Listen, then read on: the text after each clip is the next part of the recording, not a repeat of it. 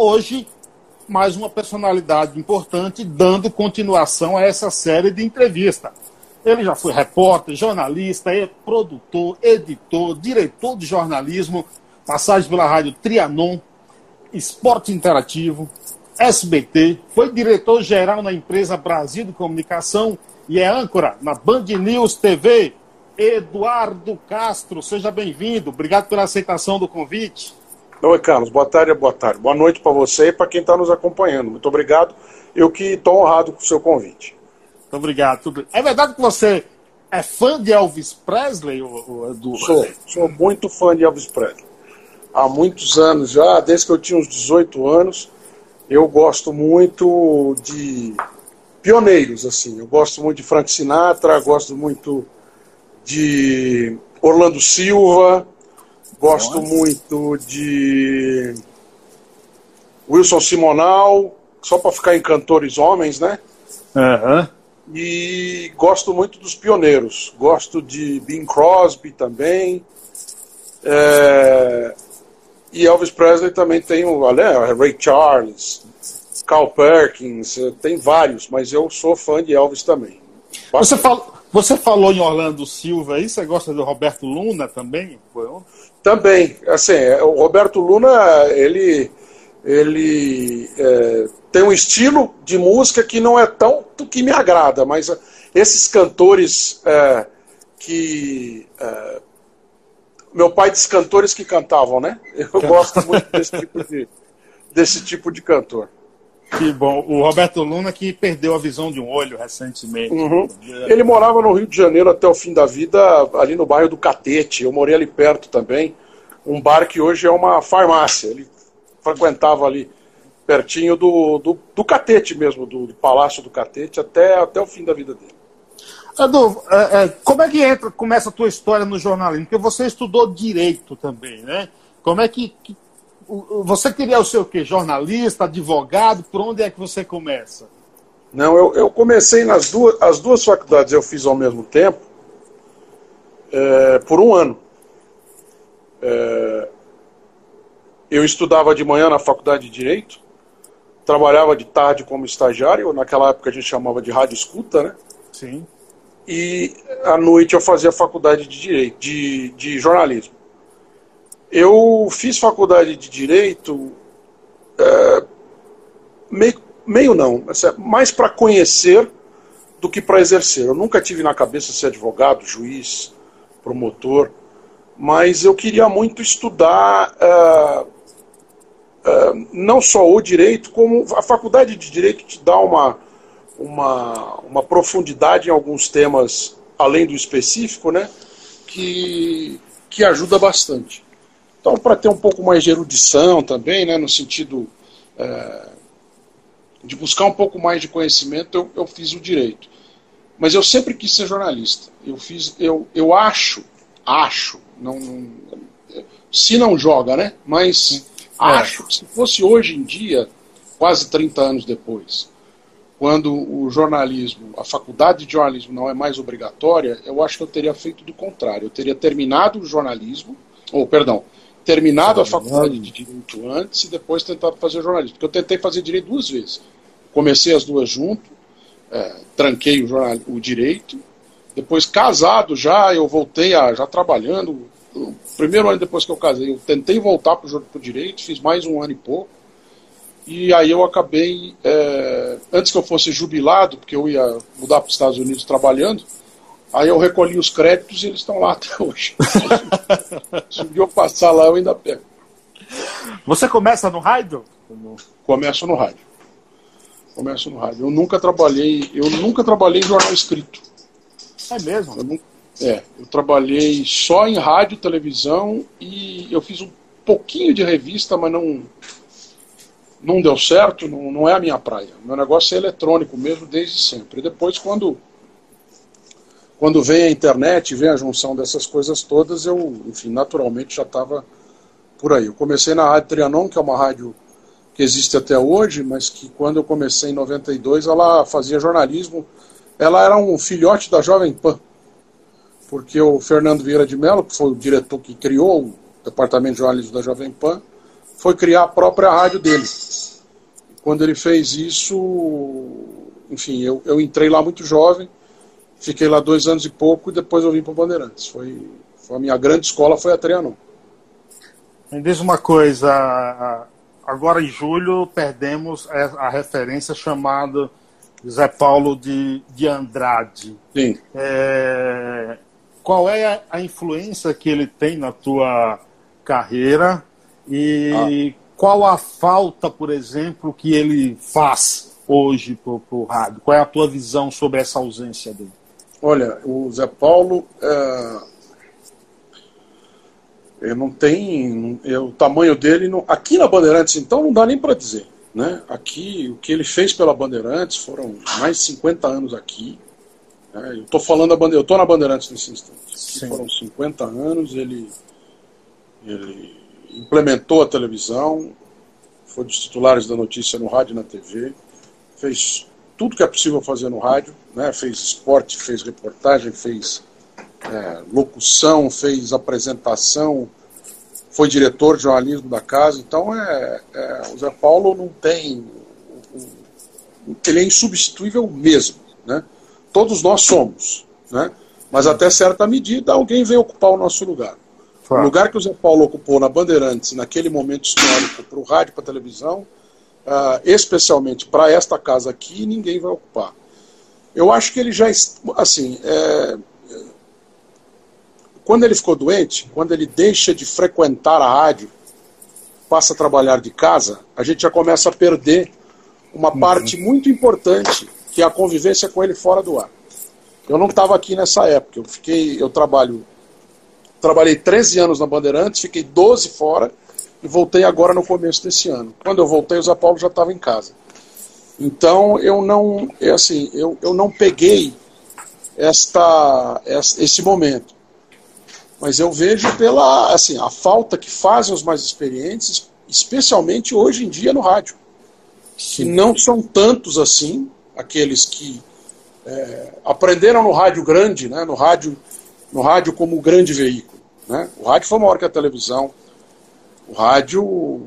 É, e esse rádio, muito embora o Zé Paulo seja da década de 60 no rádio, né, já não é, já, já tem a televisão junto, mas ele ainda pega o rádio maior que a televisão e traz essa tradição, essa força, esse peso, não só no microfone como fora. Então ele já é, ele já estava, muito embora no ar ele ainda estivesse presente, ele já não estava fazendo a mesma diferença que ele sempre fez, que foi um elogio, uma crítica, um, uma consideração, um abraço, um carinho, um gostei é, ou não gostei, não gostei por causa disso, que ele sempre fez com todo mundo, independentemente de ele ter papel de chefia ou não, e ele sempre fez com muito, é, com muito carinho. Sim. Zé Paulo, o que a, a, palavra que eu identifico com ele é diferente, acho que dos ouvintes. Os ouvintes né, geralmente falam que ele era combativo, que ele era é, um representante dos ouvintes, que ele era é, forte e tal para mim, a palavra que vem quando eu penso no Zé, Zé, Zé Paulo é carinho. É, essa, comigo, ele sempre me tratou como, enfim, como se fosse, primeiro, um colega, né? Sim. Que é maravilhoso ser tratado por uma pessoa que você tem esse respeito, esse, essa admiração como um colega. Segundo, com carinho, com cuidado, com, com enfim, eu é, eu só tenho as melhores lembranças do Zé Paulo e, infelizmente, infelizmente, outras pessoas não vão poder ter a chance que eu tive, que era conviver com ele, é, não só no ar, como fora também. Está aqui, tem até o livro escrito pelo grande Cláudio Junqueira. Isso, autografado ainda pelo Cláudio, gente boa demais, sujeito. Uhum. Aqui, isso aqui é uma, uma bíblia para. Pra... Uhum. Me diz uma coisa, Edu você, repórter, passou, começou no rádio, é, se tornou, cobriu coisas na rua, diretor de jornalismo, âncora. Qual é a importância ter. Você falou que não passou muito por redação impresso, né? mas qual é a importância de, de, de, ter todas essas vivências depois de anos de, de carreira? Eu estava conversando, fiz uma entrevista outro dia com o Bill Hinchberg, que é um jornalista americano que vive na França, e ele, e ele falando aqui, antes a, as redações, os chefes de redações eram sempre as pessoas, os jornalistas mais velhos, mais experientes.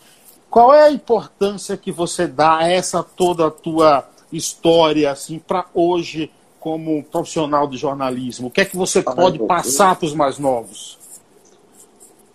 Olha, Carlos, eu acho que isso é uma é um ponto muito importante. Eu considero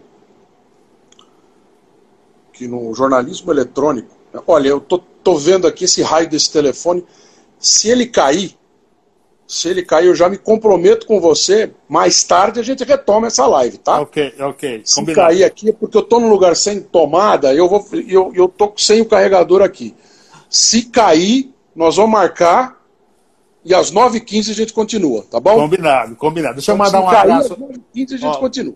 O Eduardo Agra tá falando aqui, ó, que mais de 160 lives já no ar, grande Agra. É, você, não. É, é, você. Aqui o Juliano de... Dip, meu nosso colega está aqui. Juliano Dip, Juliano Dip. Eu acompanho o Juliano Dip quando ele, quando ele passou pelo CQC, CQC também. É. É. Tá, mas eu, eu, eu considero que o que eu estou fazendo hoje. É, eu, assim, eu, há um grande. Vou começar pelo começo, como deve ser. O jornalismo se separa em duas grandes operações. E quem fala isso não sou eu, é o Cláudio Abramo, que é um. Enfim, foi um dos maiores jornalistas do século passado. É, reformulou o Estadão primeiro e depois reformulou a Folha. Foi o, o Cláudio Abramo que, bot, né, que fez com que a família Mesquita colocasse notícias do Brasil na primeira página e não só na última, como era o costume. Então ele é um ele é um marco na Folha, no Estadão e no jornalismo, não só de São Paulo, como no brasileiro. Quem não. E ele tem um livro, um livro publicado com lembranças dele e tal, que é a regra do jogo. Esse livro ele está esgotado, mas eu recomendo a todo mundo. É, e ele ensina lá, e eu nunca vi isso em nenhum outro lugar, com tanta clareza, que o jornalismo tem duas operações básicas. Uma é captar notícia. É, você vai lá fora, você olha o mundo, você localiza alguma coisa, agora vai, agora tem, agora tem energia. Você acendeu o candeeiro aí, sabe o que é candeeiro, Edu? Sei, sei, tá aceso o candeeiro, ele mesmo. Pronto. Porque assim, eu, eu, eu sou da roça, né? Não sei se você uhum. sabe, não sei se você sabe, mas Paiaiá é um hum. povoado na Bahia, município, uhum. de, município de Nova Açores, a 225 quilômetros de Salvador, e uhum. tem apenas 600 moradores, né? Uhum. E, e, lá nós temos a maior biblioteca comunitária do mundo, com 130 mil livros em Paiá. Muito, Bandeirante, muito legal. A Bandeirante teve lá, a Bandeirante teve lá já, inclusive. Muito legal, muito legal. Fica para que, que lado? Para que região da Bahia? Nordeste da Bahia, nós estamos. Nordeste da Bahia. Nordeste da Bahia. Quase da divisa, da divisa ali Sergipe, uns, uns 30 minutos. A gente está bem perto uhum. ali da, da da divisa, né? Vamos, vamos prosseguir aqui com o nosso. Você conhece ali, Edu? Você conhece? Ah, não, eu conheço Salvador, eu ah. conheço Recôncavo uhum. e eu conheço Sergipe. Mas eh, Sergipe, ah, assim, estamos há, há um tempo já desenhando uma ida aos Canyons, ali de São Francisco, que eu conheço. É, eu fui a, a, a, Aracaju trabalhando várias vezes, pelo uhum. menos cinco vezes. Sandra, minha esposa, também já foi duas vezes. Nós nunca fomos juntos a Aracaju, mas queremos ir a Aracaju juntos, queremos ir aos Canyons, e aí é questão de voltar mais um pouquinho. É, de, lá, de lá você pega um jeguezinho, vai no Paiaiá. Ali, oh, hoje em dia nem, hoje nem precisa de ser jegue, pode ser moto. Hoje tem moto para tudo quanto é lado. É, é hoje, os, os, os jumentinhos foram substituídos por por, por, por, por moto. Eu fiz uma reportagem sobre isso uma vez em, no sul do Ceará, Juazeiro do Norte. Que maravilha. Em 2008, eu tive lá e, além de fazer lá uma história sobre o Padre Cícero, fui justo no dia 20 de julho, né, que é o dia que tem a, a, a, a missa, é o dia que ele morreu, né? Uhum. Então, todo mundo vestido de preto, 6 horas da manhã tal. Eu tive lá E, mas, mas também tive, tive vendo essa história da, das motocicletas, que é naquela altura, 2008, né, era ainda antes da recessão, tal, do final da, dos Sim. primeiros 10 anos do século. E tinha muito mesmo, muito, muito, muito. Muita moto. Uh, muita moto substituindo o jegue. É. o Neilton Almeida é um amigo, que é lá do Paiaiá, mora aqui uhum. em Caçapava. Ele admira pra caramba o seu trabalho. Ele diz aqui: o, o, o, Eduardo conhece muito o Brasil e muita região norte e nordeste do, do Brasil. Eu conheço todos os estados do Nordeste e do Norte me faltam o Acre. Eu ia falar. Rondônia e Amapá. O resto eu tive a oportunidade de conhecer. Tocantins, né, do norte, Tocantins, Amazonas, Roraima. É, me faltam as pontinhas só. e, e, conhece, e, conhece, conhece alguns lugares do mundo que a gente vai entrar também nesse, nessas duas passagens por aí. Inclusive, Moçambique, amanhã eu vou entrevistar jornalista, advogado de Moçambique, ele lá, uhum. o, o Arsenio Manins, a gente vai bater um papo amanhã com ele. Amanhã é dia de live internacional aqui. Muito bom, muito bom. Muito bom. Moçambique é um lugar que eu, que eu adoro. Também já tive lá muitas vezes. Prazer sempre falar de Moçambique. Que bom, que bom. Deixa eu repetir a pergunta onde a gente vamos lá, vamos, encerrou vamos aqui para vamos vamos, vamos lá. Bom, eu estava dizendo o seguinte, eu disse o seguinte, é, você é, falou que não trabalhou muito no impresso, mas rádio, repórter de rua, é, chefe de, de, de, redação, diretor de jornalismo. O, o, qual é a importância de todas essas tuas vivências é, até para passar, é âncora, até para passar para os mais novos jornalistas? Tá, estava te dizendo que eu, eu, eu sou muito fã do, do Cláudio Abramo, foi um diretor de jornalismo do Estadão e da Folha nos anos 50 e 60. Ele é que fez a reforma do Estadão primeiro, depois iniciou a reforma da Folha, não essa última, né, que ele chama de projeto Folha, tal, do, do Otavinho Frias, mas o projeto anterior, quando a Folha deixa de ser um jornal, um folhetim de São Paulo, para ser um jornal de fato, respeitado. É, isso ainda na década de 70, antes do Boris Casoy, que o Boris Casoy foi o chefe de jornalismo lá, foi o diretor de redação, substituindo o Cláudio Abramo. E o Cláudio Abramo, ele explica no livro dele, que se chama é, A Regra do Jogo, ele explica com uma, com uma nitidez que eu não vi em nenhum outro lugar que fala de jornalismo, é, especialmente em português, em que ele diz assim: a operação jornalística se divide em duas partes.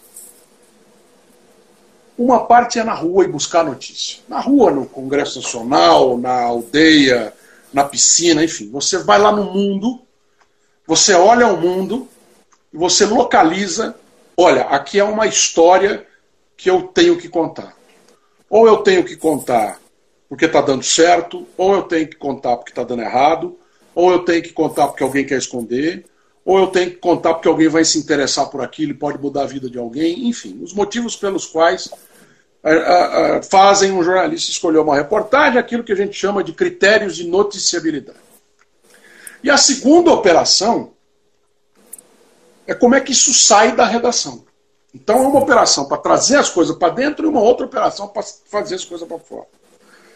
A, a hierarquia normal de uma redação, ela começa você mexendo no que é o fora, né? e vai terminar, se você for o chefe da redação, você vai se, você vai se afastando da reportagem se afastando da edição e vai cada vez mais indo para um outro andar, um outro prédio, inclusive até às vezes, que é o da saída de notícias, quando você não sai nem desse prédio e vai para o andar do administrativo mesmo. Né? A Isabela Takaki aqui também. Isabela Takaki, minha colega lá de Band News, está nos assistindo aqui. Legal, prazer. Ela faz a madrugada lá, não sei se ela está indo hoje. Tá eu conheço aí, viu? Eu conheço. Eu conheço as instalações aí da Band. É, lá, a Bandeirantes é, é, um, é um lugar. É um, é um, é um lugar fantástico para quem gosta de rádio e televisão. Né? Mas, enfim, voltando aqui para não me perder mais uma vez. É, é, é, e a hierarquia, então, faz com que você se. Crescendo na profissão, você deixe a apuração de notícia, você deixe a busca da informação e passe basicamente para o lado do embalar. E se você sobe ainda mais na hierarquia, você deixa até essa operação e você vai cuidar de, de recursos financeiros, dinheiro, cuidar de férias de funcionário, cuidar de comercial, essas coisas. Então a hierarquia do jornalismo, ela não premia é, com as melhores funções aqueles que melhor executam o ofício fundamental, que é pegar notícia. Ela acaba premiando aqueles que, que, é, que editam melhor a notícia, que embalam a melhor a notícia, que fazem a melhor distribuição daquele material. E não necessariamente quem é bom captando é bom embalando. Então a nossa hierarquia é torta. Ela faz assim, enquanto ela deveria fazer uma linha reta.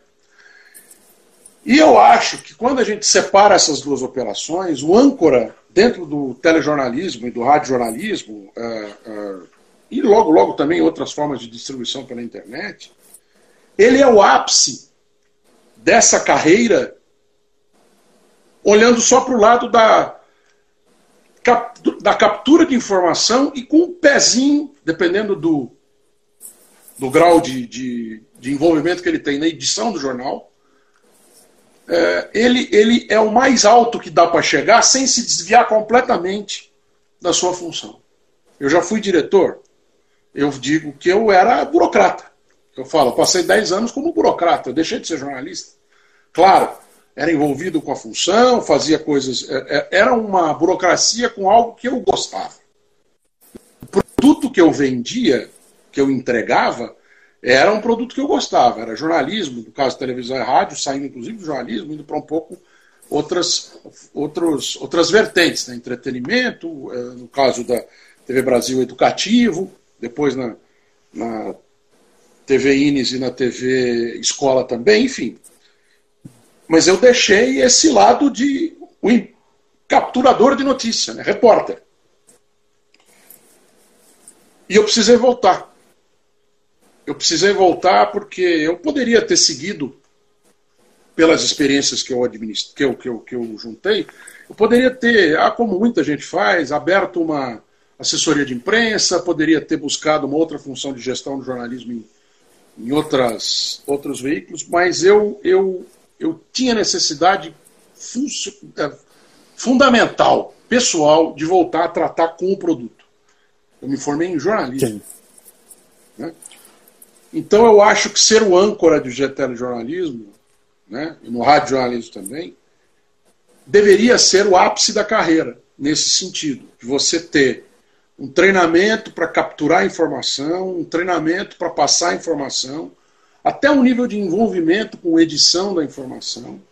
Porque você, quando você está apresentando um telejornal, não um telejornal padrão como o telejornal, o Jornal da Banda, o Jornal Nacional, mas isso que eu faço hoje em dia, que é o, o, a notícia instantânea, né, o canal de notícia, a rádio não era muito diferente, você agrega uh, muita informação na hora de passar com a experiência que você tem você as coisas acontecem, a, a, você não faz o processo de fazer um telejornal, é, ele se assemelha de alguma maneira de fazer o jornal de papel, né? Você tem um, tem horários que vão girando até que você para e apresenta. Na televisão uh, de notícia não, é um fechamento constante, né? As notícias vão é chegando que... e você vai colocando no ar. E é isso, isso eu acho. tocar que... nesse assunto até. Uhum. Isso que eu ia falar. Qual é a diferença em trabalhar com jornalismo numa TV que tem o seu jornal em determinado horário e trabalhar numa TV como a Band News, onde a notícia ela não sai do ar? Isso. Ela não tem fechamento. Ela não há em nenhum momento que você pega e fala assim: nós fechamos a nossa edição. Não tem. Ela só fica fora do, fora do ar. Ela, ela repete o jornal da Band Uh, agora, ela está terminando de repetir, entre 8 e meia e 9 e meia. Né? Então, neste horário, é o único horário em que não está. Claro, nós estamos lá, quem está trabalhando, está possa acontecendo alguma coisa, a gente até entra no meio. Mas é um telejornal que foi feito por uma redação pensando num fechamento de dia. Né? O resto do dia, não. O resto do dia, as coisas vão aparecendo e elas vão entrando no ar. Claro que não, não é todo momento que aparece uma coisa nova. Então você reapresenta algumas das principais notícias do dia também. Mas nesse trabalho de fechar ao vivo, o âncora que tem um grau de experiência maior, o apresentador que tem um grau de experiência maior, eu acho que não só ele agrega, né, ele soma, como ele tranquiliza a operação. Porque eu consigo, com a experiência que eu tenho, quase 30 anos trabalhando com isso, não só me tranquilizar com as notícias, né, não entrar na pilha, e sim, a, será que isso tem esse tamanho, será que isso tem aquele? Então, uh, uh, isso para mim é o, deveria ser o ápice completo da carreira. Não é. Né? A gente sabe que os critérios de escolha para os apresentadores de televisão não são esses. Né? É, passam por uma série de outros fatores. Inclusive, às vezes, eles querem caras novas, às vezes, eles querem é, sotaque diferente, às vezes não quer sotaque nenhum, às vezes quer homem, às vezes quer mulher, às vezes quer um casal. Uh, hoje em dia você tem telejornal na televisão, tem vários horários do dia, também tem de acordo com a disponibilidade da pessoa. Né? Tem o jornal hoje começa às 3h45 da manhã, não é todo mundo que está disposto a trabalhar nesse horário. Né? É, então, os critérios de escolha, muitas vezes hoje em dia a gente tem esse, na TV Globo, por exemplo, e aqui eu não faço juízo de valor. Eu não estou falando que é bom ou que é ruim, né? mas é uma constatação. Claro. Vários dos apresentadores de telejornal, as apresentadoras principalmente, o caminho que elas fizeram foi entrar na redação, apresentar o tempo e depois apresentar um telejornal. Eu vejo lógica nisso. Sim. Você se, é, se mostra capaz de lidar com o público do tamanho que a Globo tem, com o nervosismo de apresentar um jornal daquele porte. Né? Então é um jeito de fazer, de você criar um apresentador. Estados Unidos, há muitos anos, não é. O, o âncora do telejornal é um repórter, muitas vezes é um correspondente internacional, e ele chega para apresentar o jornal já de cabelo branco. Eu não tenho cabelo branco, mas eu tenho barba branca. E hoje eu já me sinto muito mais capacitado para apresentar um jornal do que quando eu fiz a primeira vez. A primeira vez que eu apresentei jornal, eu tinha 23 anos. Né? Então eu, eu acho que hoje eu estou muito mais capacitado, mas muito melhor preparado para fazer o que eu faço. Acho Você considera é um, a rua. É, é, a grande diferença. Você, você considera do a rua para o, o batismo para um repórter, para um jornalista, ele passar pela rua é importante? Ah, sim, acho que sim. Eu acho que sim, porque. É... Primeiro, porque você cria. É... Primeiro, primeiro de tudo, porque você entra em contato com um mundo que não necessariamente é o seu.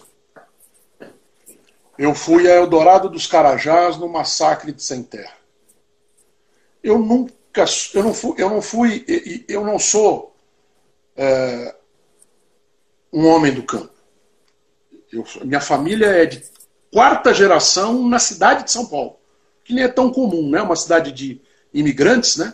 Eu tenho uma bisavó materna de São Paulo.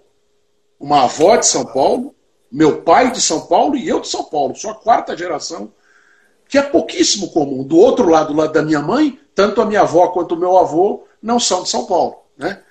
Então eu tenho uma. A minha vida é urbana. A minha, eu, eu, eu nasci aqui, estudei aqui, me criei aqui até os 25 anos. Eu, é, de viver no campo. A sua experiência, por exemplo, Carlos, eu não tive. Agora, o ser repórter me deu a chance de quatro estados brasileiros. De, me deu a chance de Eldorado dos Carajás, que em 1996 era o fim do mundo.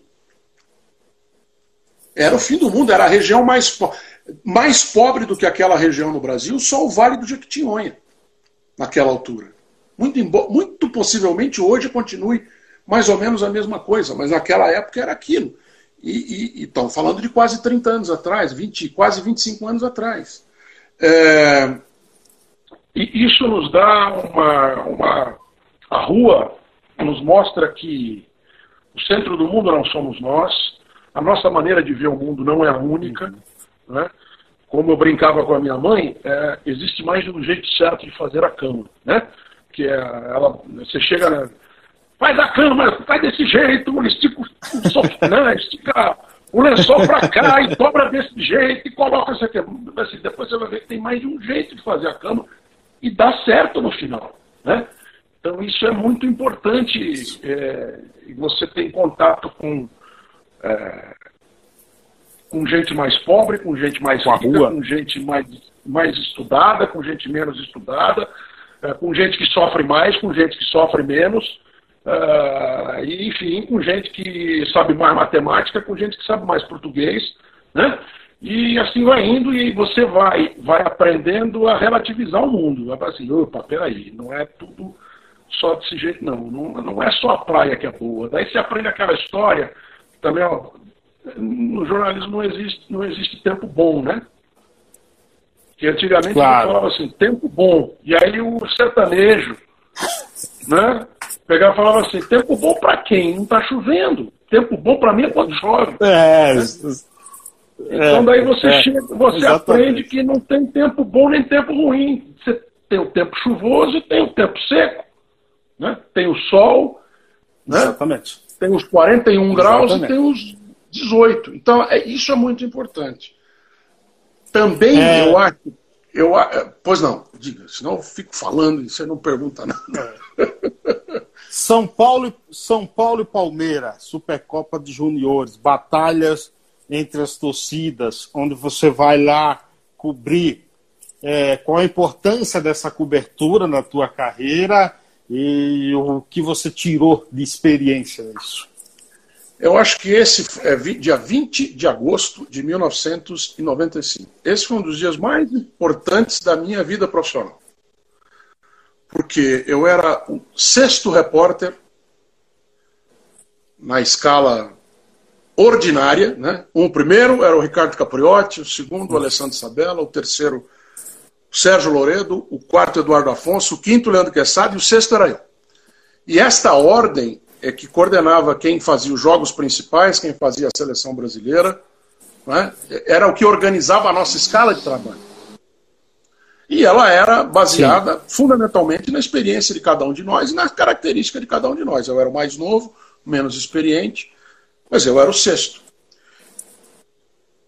E o sexto repórter fazia aquilo que teoricamente era o pior posto. Né? O jogo principal, domingo, 4 horas da tarde, o segundo jogo, sábado, 4 horas da tarde, e aí você tem os, né, a transmissão principal, e aí você tem o posto das 4 horas da tarde, o posto, não sei o quê, e o meu posto era o pior de todos, era 11 da manhã do sábado, do domingo, jogo de júnior. E aí eu aprendi que não tem posto pior. Porque no jornalismo, a notícia pode aparecer a qualquer instante, em qualquer lugar. Aquele foi o principal jogo da rodada, aquele foi o principal jogo da semana, aquele foi o principal jogo do ano, e aquele eu acho que foi o principal jogo da minha vida uh, profissional. Por quê? Por causa de tudo menos o jogo. E o principal Porque assunto. E o principal assunto Exatamente. nacional. Exatamente. Quebra um pau generalizado. O estádio do Pacaembu, onde foi o jogo, estava em reforma. Tinha muita pedra, muito entulho. Os torcedores de São Paulo e do Palmeiras, depois da final, é, pegam aqueles paus e aquelas pedras e aquilo vira uma arena de uma, uma arena de luta campal. E eu, o sexto repórter, ou seja, o menos experiente, tive que lidar com aquilo na Rádio Bandeirantes. Eu tive que transmitir aquilo. Né? Eu tive que transformar aquilo em informação ao vivo. Aquilo que deixou de ser o relato de um jogo de futebol passou a ser um relato de uma selvageria, de uma briga, de um fato social importante, até que uma pessoa morre na minha frente. E eu, ah, ainda bem, ainda bem que ainda jovem, ainda bem que muito menino, eu tinha 20 anos, 21. Ainda bem que muito menino, eu já tinha um mínimo de preparo, eu já tinha dois anos e pouco de profissão, eu já estava na Rádio Bandeirantes, né, e não, não se cai na Rádio Bandeirantes assim, né, Principalmente naquele tempo, hoje em dia é um pouco menos, eu não vou chamar de criterioso, mas é, hoje, não, assim, naquela, naquele momento, e cada, quanto mais para trás, era mais. As pessoas queriam mais trabalhar na Rádio Bandeirantes porque queriam mais trabalhar no rádio. Né? Então, uh, enfim, eu já tinha algum grau de preparo, mas eu consegui lidar com aquilo a ponto de chamar a atenção dos meus chefes, primeiro, para que eu sabia, eu já tinha algum grau de né, preparo para talvez não ser mais o sexto repórter. E para lidar com outros assuntos que não o esporte. Que eu entrei como repórter de futebol. E quando você se, de, se mostra mais. Né, é, não é gabaritado, mas é mais preparado mesmo, é com mais repertório, né? repertoire, para falar de outros temas, o, seu o, seu, o, seu, o seu horizonte vai crescer. Porque claro. eu não deixei de falar de futebol. Eu fui a cinco Copas do Mundo, mas nenhuma delas eu estava mais no esporte. Todas foi. Porque eu conseguia fazer mais coisas e também fazer o esporte. Né? Eu fui a cinco Copas e uma Olimpíada com base nisso. Né? Talvez eu tivesse ido a cinco Copas também, mas talvez eu não tivesse tido a oportunidade de fazer as outras coisas que eu fiz, porque eu estaria fazendo só o esporte. Claro. Isso não reduz ninguém. Né? Ninguém é mais ou menos repórter, mais ou menos jornalista, porque faz só esporte.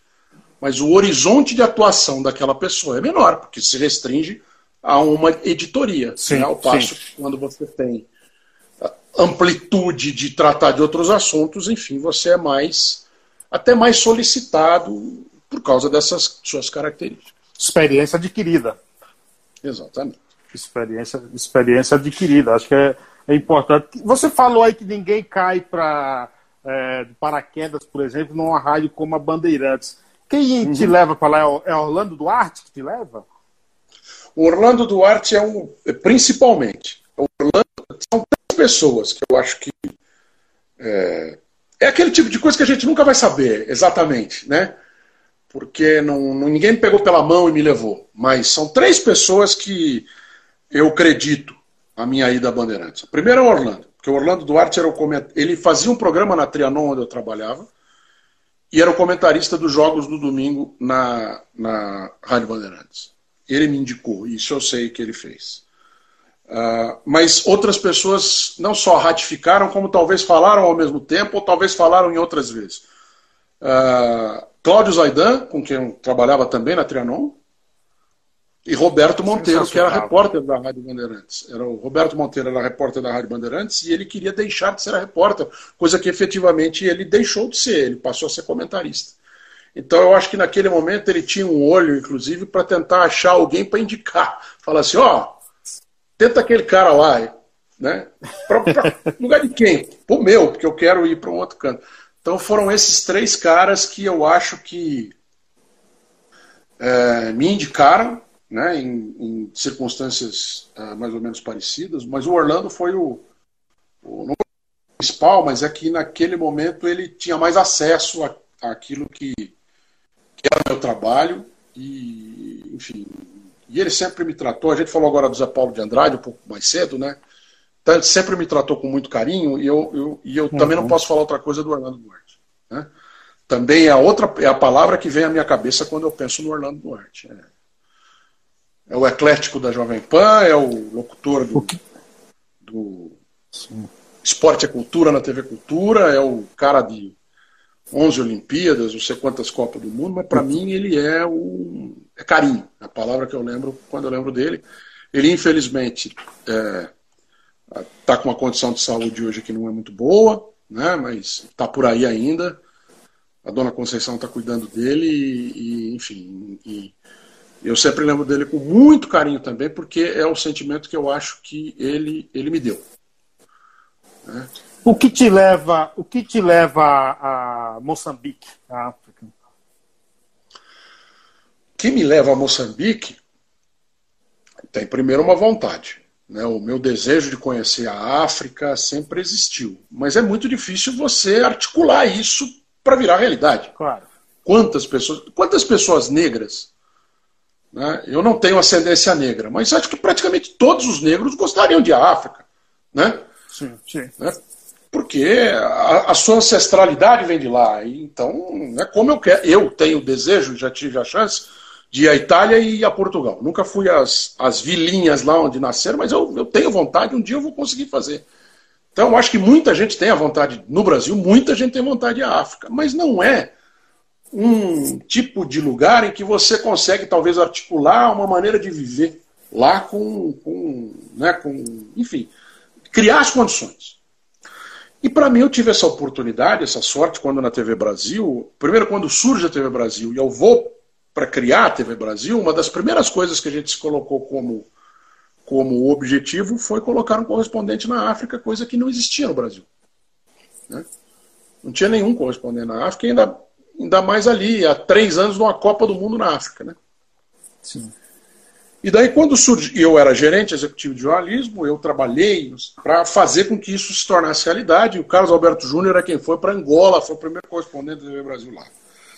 Quando ele quer sair, depois de quase três anos, ele, ele, ele precisa sair do país, a esposa dele era, era diplomata, e ele precisava seguir com ela para o próximo destino. A Helena Chagas, que é diretora de jornalismo da TV Brasil, vira para mim e fala assim: resolva esse problema é, encontre o país, né? mas nós devemos ter um correspondente na área. E daí eu me apaixonei. Eu fui a Moçambique, porque Angola era muito caro, falava português, né? era o primeiro. Era onde tinha mais contato com o Brasil, até voo direto, né? Mas já estávamos lá há três anos, eu falei, por que não Moçambique? Eu fui a Moçambique para verificar as condições. E acabei me apaixonando pelo lugar e depois encontrar alguém que estivesse disposto a ao desafio, que já tivesse alguma experiência, porque contratar na empresa pública também não é, não é assim, eu quero você, eu quero você por causa disso, tem que ter uma série de singularidades para contratação. E eu já as tinha, porque eu tinha sido correspondente antes, né? Então era mais simples justificar a minha contratação. E aí eu acabei me, me lançando ao desafio. Eu falei, olha, eu vou ganhar menos, vou trabalhar mais, mas é aquela coisa, você fica não, ach, não tendo ninguém nas mesmas condições que eu, eu acho que eu fiz um bom trabalho lá, porque eu já tinha trabalhado como correspondente antes também. E né, eu não chegava do nada, não chegava do zero. Porque até você se, se estabelecer no exterior leva, obviamente, algum tempo. Claro, claro. Para mim ainda foi mais, foi essa, esse estabelecimento foi relativamente simples. Então eu, eu tendo a oportunidade, eu, a, a Helena, foi ela que é, meio colocou a ideia e tal, e aí eu acabei indo. E quando era para voltar, não voltei, acabei ficando mais. Acabei ficando mais um ano na África. Quando terminou o meu eu fiz um contrato dois anos com a TV Brasil, mas depois de um ano as condições financeiras não, não, não, não é que não estavam boas, eu estava pagando para trabalhar praticamente. E aí é, surgiu uma oportunidade de ficar lá, para trabalhar. A TV Record tem emissoras na África, tem sete emissoras na África, e me convidaram para ficar em Moçambique, um canal local, para trabalhar para eles lá. Nada a ver com o Brasil. E eu achei que a experiência seria interessante, foi. Eu fiquei um ano lá, e depois, de certa maneira, no ano passado eu repeti mais ou menos a mesma experiência, daí já não foi com a Record e já não foi em Moçambique. Foi em Angola com outro canal chamado Zap. E eu também fui ajudar a implementar o jornalismo. Fui mais ou menos fazer a mesma coisa nos dois lugares e foi muito, é, foi muito bom. Pessoal, eu gostaria de agradecer a todos que participaram aí. A internet do Edu não tá legal, mas valeu o papo, valeu o registro aí. Muito obrigado a todos aí, viu, gente? Um abraço aí, até uma próxima. Valeu, tchau, tchau. Mais podcasts como este você encontra no site da Rádio Conectados, radioconectados.com.br ou no seu aplicativo de podcast favorito.